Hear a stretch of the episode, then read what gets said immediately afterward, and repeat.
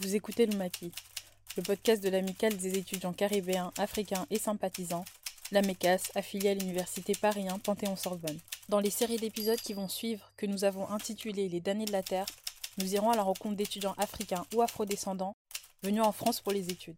À travers des témoignages, il sera question de leur perception individuelle des systèmes éducatifs, économiques, politiques, sociaux et culturels du pays d'accueil et de leur pays d'origine, à savoir le Brésil, les États-Unis d'Amérique, la Martinique, la Guadeloupe, Mayotte, le Cameroun, la Côte d'Ivoire et la République démocratique du Congo.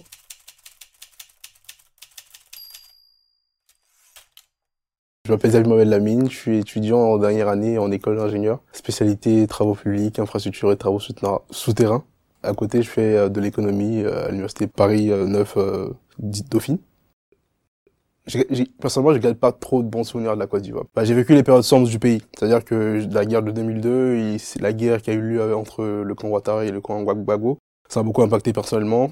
Euh, jusqu'à présent, j'ai encore des, bah, des, séquelles de, cela. Et euh, je trouve ça fait que, en termes de, de, bah, la balance en fait entre le positif et le négatif, je garde beaucoup de négatif. Et euh, bah moi, ma Côte d'Ivoire, quand je l'ai définie, alors je pense que c'est euh, c'est euh, des gens qui sont euh, qui sont de base pas censés cohabiter ensemble, mais qui sont obligés parce que bah le découpage colonial oblige et euh, ce qui fait que même si en fait on, vit ensemble, euh, il suffit de, très peu pour que les gens en fait se rappellent que se rappellent que voilà on est différent et que bah, l'autre en fait c'est pas mon pas pas pas mon frère quoi. Et bah ça malheureusement en fait l'État n'est pas des masses en fait à à ce que les gens puissent vraiment se considérer comme un comme appartenant en fait à un, État-nation. Et ça, en fait, les gens d'abord se définissent comme euh, appartenant d'abord en fait à leur ethnie. Ensuite, euh, bah, dire que je suis ivoirien parce que moi, c'est comme c'est ma vision, la vision que j'avais en fait quand j'étais plus jeune. Je pense c'est la vision de plein de personnes. Parce qu'en vrai, euh, ivoirien, ça pose beaucoup de questions, notamment en fait à la question de l'ivoirité avec avec avec Bédier qui avait imposé cette, ce concept-là et en fait ça excluait une bonne partie des peuples du Nord. Je sais que moi en fait pendant un bon moment je ne pas vraiment comme ivoirien, je prenais d'abord comme malinqué Ivoirien, c'était juste de papier, tu vois.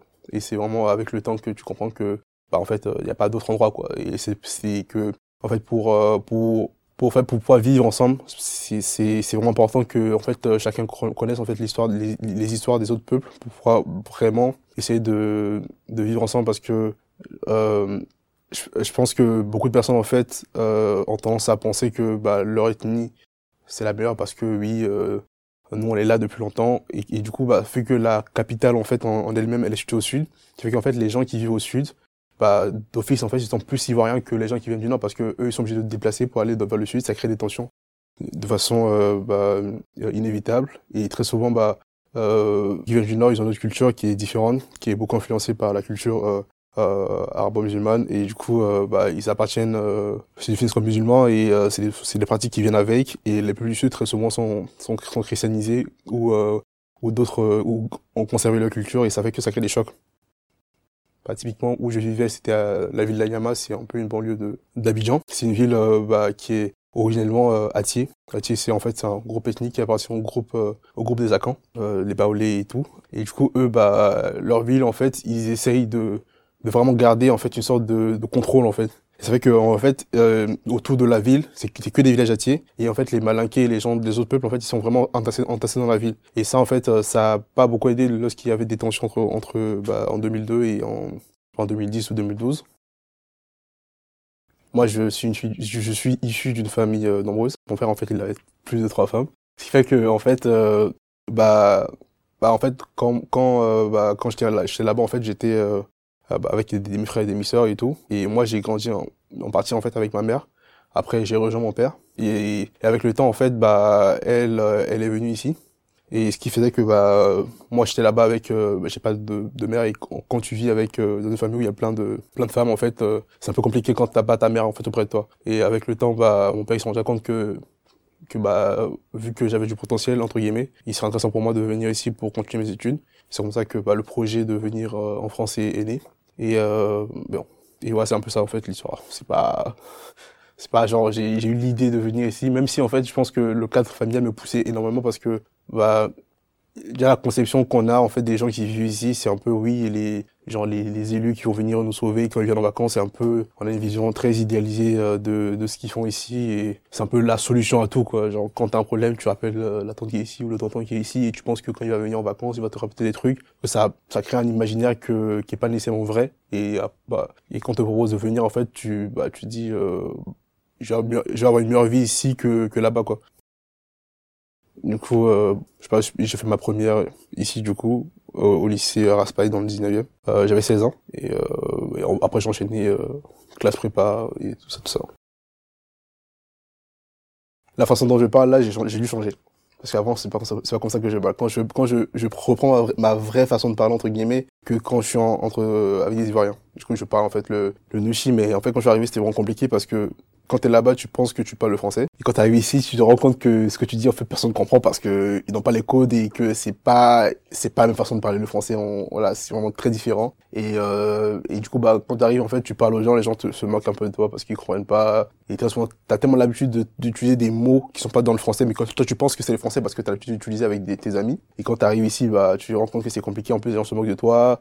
Euh, t'as pas nécessairement, t'as pas de, je sais pas comment c'est ça. En fait, t'es, euh, t'arrives en fait dans un monde où en fait tu dis la, la, la conception d'être noir, tu sais pas c'est quoi en fait, parce que du coup tu sais que t'es noir vite fait parce que tu entends parler ça dans quelques documentaires par-ci par-là, l'histoire coloniale et tout, mais en fait tu comprends pas la, la notion d'être noir que quand tu arrives ici en fait, parce qu'ici tu, tu sais que t'es noir, on te le rappelle en fait, de toute façon quand, quand tu oublies en fait que t'es noir, on te le rappelle à, à, tout moment.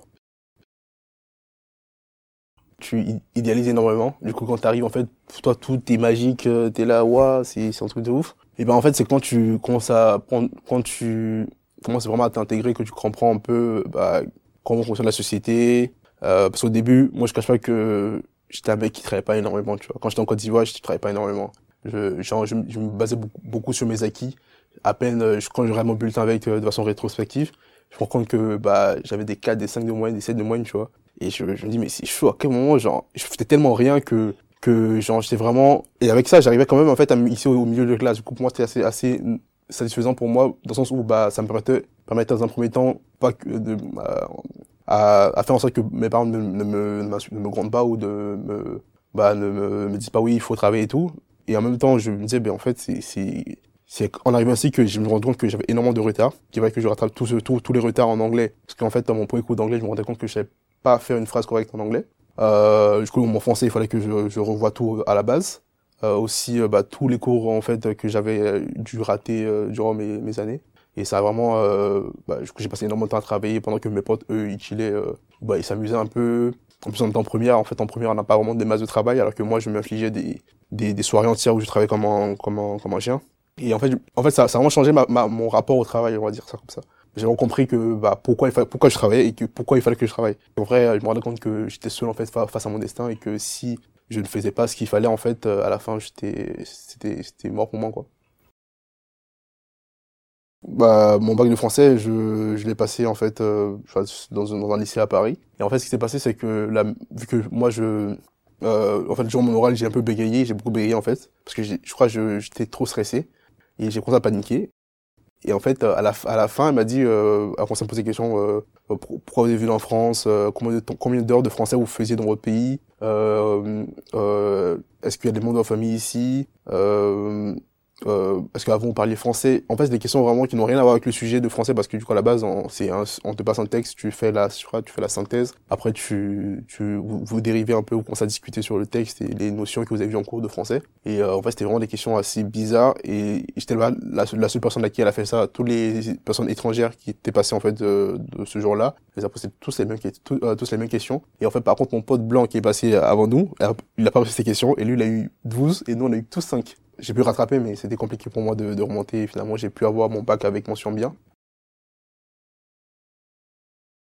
Déjà, mon, expérience en école, en, classe prépa, il y a beaucoup de, mixité. Et euh, quand je suis arrivé en école, mon premier jour, je tiens, Allez, je rappelle rappelle de ce jour parce qu'en fait, je suis arrivé dans l'amphi, je, je regarde, je regarde à gauche à droite, je vois aucun noir. Ah ouais, c'est chaud, genre. Là, genre là, genre là, là, je suis le seul noir de tout, de tout l'amphi de 200, 200 et quelques personnes. Après, je me rends compte qu'il y avait deux, trois noirs, tu vois, mais je me dis, mais c'est chaud, genre. Quand je suis une promo de 230 personnes ou, et quelques, il y a que deux, trois noirs, genre, et ça choque personne. Et, et genre, je me disais, attends, mais, du coup, Et en fait, du coup, j'ai commencé à nourrir en fait cette réflexion de dire en fait, bah très souvent en fait dans les dans les promos, il y a plus souvent de de noirs issus d'Afrique subsaharienne que de, de gens issus de, des Antilles. Je me dis mais attends, gens, les gens des Antilles c'est censé être des Français, censés avoir en fait le même droit que les gens, les gens qui sont nés en Hexagone. Et comment se fait-il que en fait euh, bah ils sont pas en fait dans ces gens de ils sont pas en masse en fait dans, dans, dans ce genre de sphère en fait et je me dis mais c'est vraiment bizarre le, ce, ce système bon je sais pourquoi ils sont ils, ils y sont pas mais mais en fait au début ça m'a ça m'a choqué et en fait, il a fallu que j'en parle en fait à d'autres personnes qui m'ont dit que, bon, en fait, tu vois, ils m'ont dit que tu vas t'habituer. Euh, c'était compliqué, c'est toujours compliqué. Je pense que ça, ça, ça, ça le sera jusqu'à même jusqu'à jusqu'au monde du travail parce que je me rends compte que bah il y a un écart, mais en fait les gens ils sont pas dans la compréhension. Ils n'essaient pas en fait d'aller dans la dans la dans la dans les euh, la colline émotionnelle des, autres personnes surtout quand ils sont étrangers. C'est à dire qu'en fait bah qu'ils ont l'habitude de traîner entre eux entre entre entre potes ils vont rester entre potes mais quand tu essaies, tu essaies de, de t'intégrer parce que moi quand je suis arrivé je voulais absolument m'intégrer je faisais tout pour que pour plaire aux gens je voilà mais bah, il me rappelait tout le temps avec mon il me rappelait tout le temps mon accent et bah, que je suis étranger et aussi bah très souvent, bah, quand ils faisaient leur truc, j'étais pas dedans, quoi. Même, bah, typiquement, quand il y avait des, des, des projets de groupe, bah, j'étais isolé, en fait. Et à la fin, je reste, je, je me retrouvais, en fait, à faire mes, mes projets avec euh, le, le, groupe de doigts qui restait, tu vois. C'était un peu bizarre, euh, parce qu'en fait, euh, moi, je me disais, oui, bah, on est tous les mêmes et tout, et United Nations au Beneta, tout ça. Mais genre, les gens, en fait, ils se disaient, en fait, non, j'ai pas envie de prendre ce mec dans mon équipe, tu vois. Et ça, c'est, ça continue jusqu'à, jusqu'à l'université, dans les écoles d'ingénieurs. Quand, quand il y a un projet à faire, moi, j'observe bien, en fait, comment, comment les groupes se forment et tu te rends compte que bah, les étrangers qui viennent d'arriver récemment en France qui sont dans les écoles bah à la fin en fait ils restent entre eux ou ils restent entre eux avec des gens qui avec des bah, des gens qui leur ressemblent en fait. Parce que les gens ils forment des groupes entre le pote et très souvent quand euh, quand le prof en fait il fait ils, font des euh, des groupes de façon aléatoire le mec en fait qui est euh, étranger ou noir souvent bah ils, ils, essaient en fait de de le reléguer en fait à un rôle subalterne. Et ça, moi ça s'est très bien passé en fait sur pas mal de projets de groupe en école d'ingé justement pour ça parce que moi je, je me laissais pas faire. Et je me rendais compte que bah si euh, en fait si en fait je le fais respecter il fallait que je m'impose directement. Et ça ça ça comment ça ça énormément en fait la dynamique du groupe bah j'ai fait j'ai passé une classe préparatoire après les, après les concours j'étais admis dans une école euh, qui était du coup privée j'ai dû j'ai du coup j'ai pris la décision de reprendre euh, repasser les concours et bah je passais le karma mais j'ai eu la même école encore une fois et c'est que ce que là bah j'ai plus le choix j'avais le choix entre aller à la fac et euh, aller dans cette école. Et j'ai décidé d'aller dans cette école parce que je me rendais compte que si j'allais à la fac, bah, je perdais deux années. Bah, j'ai, bah, je compte m'aller, sachant que j'avais pas de plan de financement, j'avais rien, je suis allé vraiment euh, en mode euh, freestyle. Et du coup, la première année, j'ai pu payer les frais d'inscription. Et durant toute l'année, j'ai j'ai esquivé l'administration jusqu'à la fin.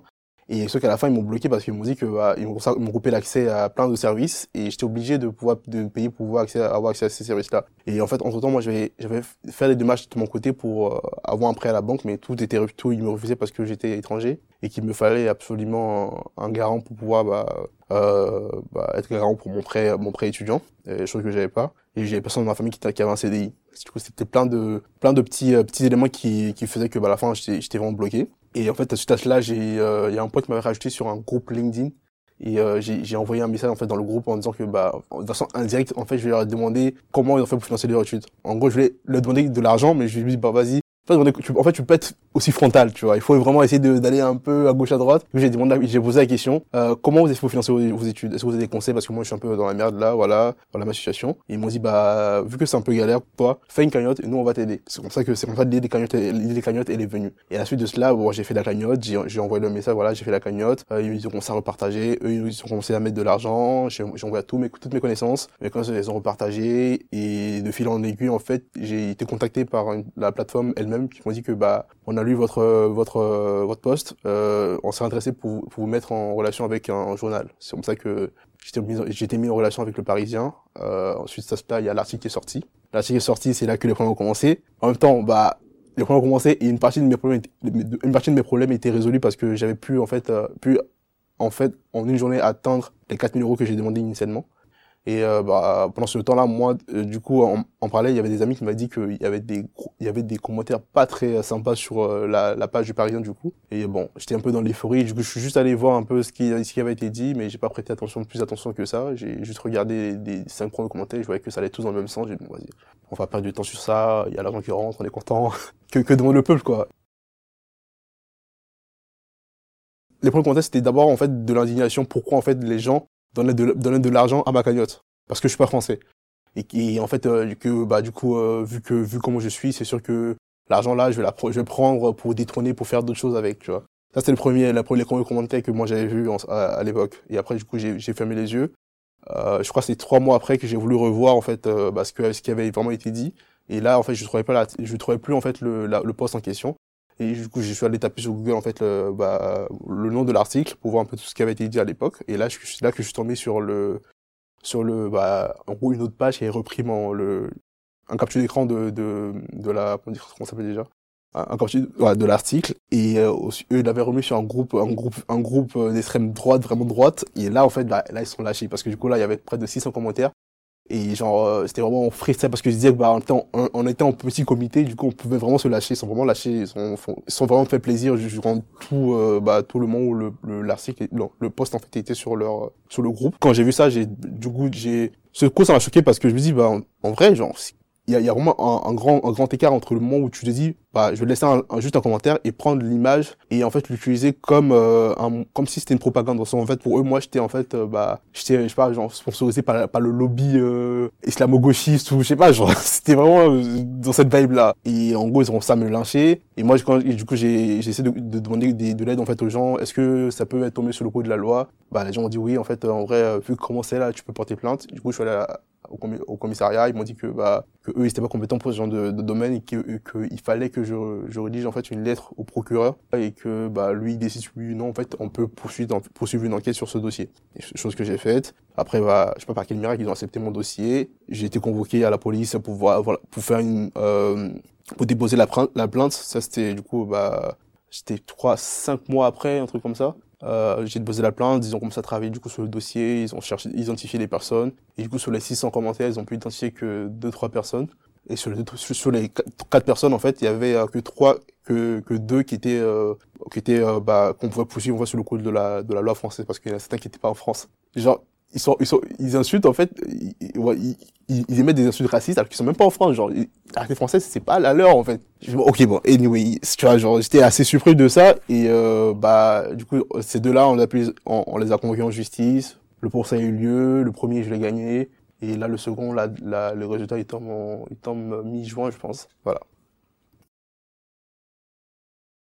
Alors c'était vraiment un, grand un grand moment de de, de joie et de je veux dire en fait quelque part en fait c'était pas genre le système est il y avait quelque chose à faire avec le système. C'était pas vraiment. Euh, il y avait des gens qui travaillaient pour euh, pour essayer de qu'il y ait un semblant de justice sociale parce que genre j'étais euh, déjà que en fait le dossier que que j'avais envoyé c'était le premier dossier que la procureure en fait euh, de qui était en charge de, mon dossier avait reçu. Et du coup elle m'a dit que c'était le meilleur dossier qu'elle a pu recevoir durant toute sa carrière parce qu'en fait c'était bien tous les éléments étaient là en fait. Genre il avait juste à à, prendre les éléments que je, leur avais envoyés et chercher les personnes. Alors que du coup je pense que ça, a beaucoup aidé en fait dans dans dans mon dans le fait que bah ils puissent retrouver les personnes et que bah le procès ait lieu. Et en plus en plus en fait eux bah leur euh, c'est une cellule en fait qui a été créée récemment par le par l'État français qui est chargée en fait de, de la haine en ligne de, de de comment dire ça de, des des affaires liées en fait à la haine en, la haine en ligne. Et du coup bah pour eux bah c'est vraiment ce, genre de dossier qu'il qu'il faut pour que bah pour qu'ils montrent un peu à l'État qu'ils travaillent quoi tu vois. C'est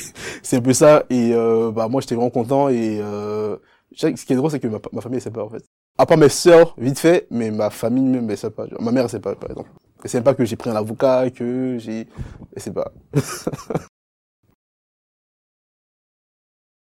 euh, quand j'avais pas en fait de bah encore ma bourse parce qu'en fait il y a eu un peu une anomalie. Du coup j'ai eu euh, j'ai passé une année sans avoir de, de bourse du Crous du coup à ce moment-là je travaillais et même en fait euh, bah, pendant pendant la prépa j'allais en fait à des faire la queue pour avoir de la nourriture alors que mes, mes, mes potes eux étaient en cours pour les concours. Alors que les concours genre c'est vraiment c'est tout est tout tout tout tout est vraiment euh, tout doit être fait pour que euh, ta condition de travail doit, euh, soit optimale. Parce que si sans ça en fait tu peux pas être compétitif en fait par rapport aux autres élèves. Et moi ça a beaucoup ça m'a beaucoup tiré le débat dans le pied parce que bah j'étais pas je travaillais pas énormément comme les autres. Euh, euh bah, tout le temps je devais en fait trouver trouver des solutions pour payer mon loyer payer ma nourriture. C'était c'était invivable. Je pense que c'était vraiment compliqué la première année quand j'ai intégré le supérieur. Mais euh, bah là actuellement bah moi ça va mieux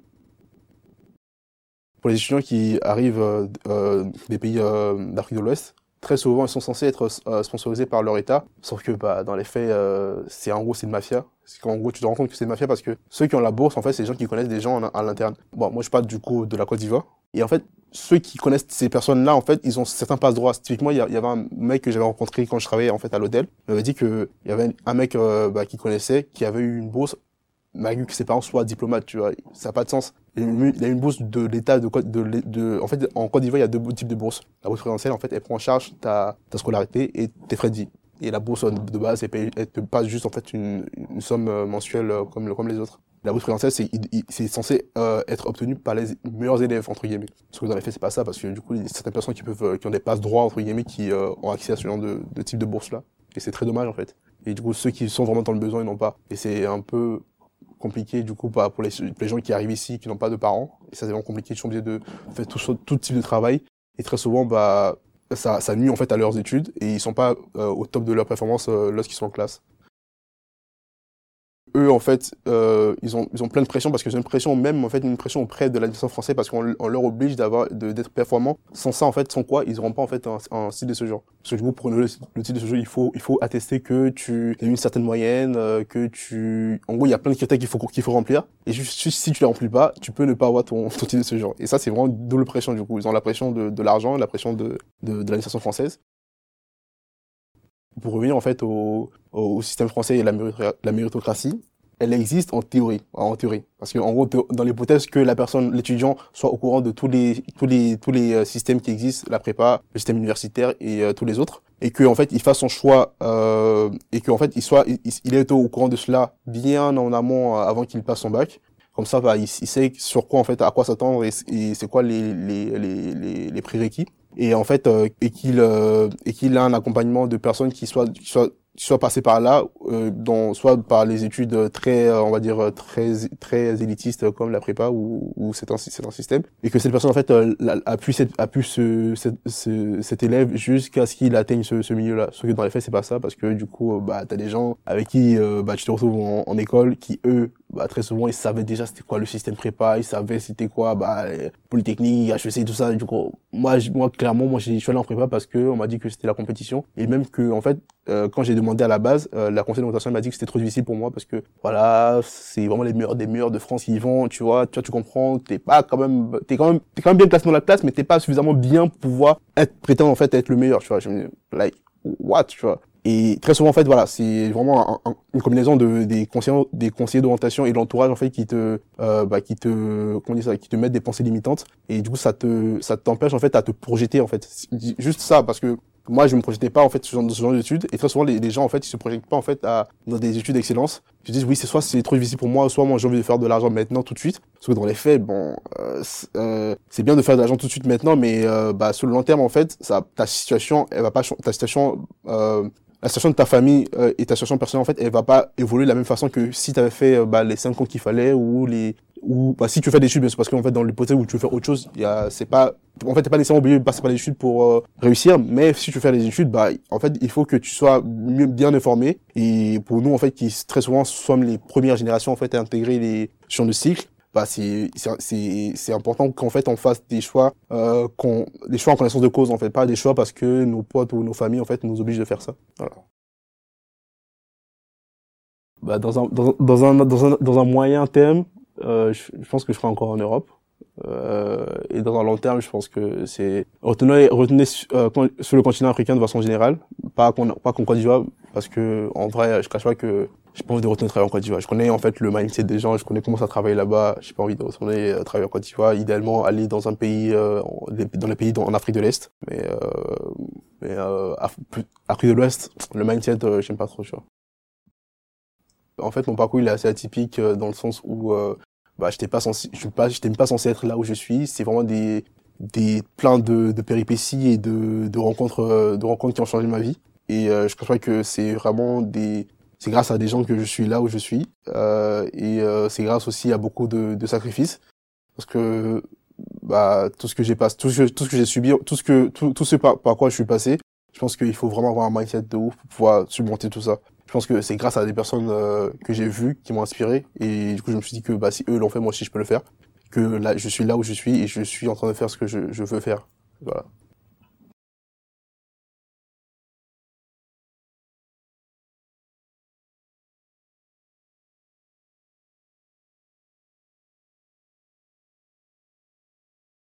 Merci d'avoir écouté le Maquis, le podcast de l'amicale des étudiants caribéens, africains et sympathisants, la MECAS. Ces entretiens sont tirés des épreuves de tournage de Sekou, un collage documentaire écrit et monté par Liko Imale, avec Awan Jai et Ruth Kiadika à la caméra. Adia Diaby et Patricia Silvia au son. Pour continuer la conversation, retrouvez-nous sur tous nos réseaux sociaux et via le hashtag Le Maquis. Les damnés de la Terre, une production de l'AMECAS et de Togan Audio, avec la participation de Paris Mathieu Sarah, Eloi Yoni, Dandara Arujao da Silva, Mohamed Djabi, Saifoudina Hamadi, Ambre Daibi Saram, Prodige Miakala, Juline Batop, Farel Bekono, Daniel Nikolaevski. Nos remerciements aux associations africaines d'Île-de-France, Paris Dauphine Afrique de l'Université Paris 9 Dauphine, Sorbe Outre-mer de l'Université Paris 1 Panthéon-Sorbonne, Afro ESTP, ESMA de l'Université Paris 1 Panthéon-Sorbonne, ASPA de Sciences Po Paris, CS Afrique de Centrale Supélec, EFAB de l'EDEC, ESSEC Africa, HEC Afrique Antilles, le Club Afrique EM Lyon Alumni, Marifa de l'Université Paris 2, Panthéon Assas, X Afrique de Polytechnique, et enfin nos remerciements au Labo 6 de la Maison des initiatives étudiantes, la MIE de Paris.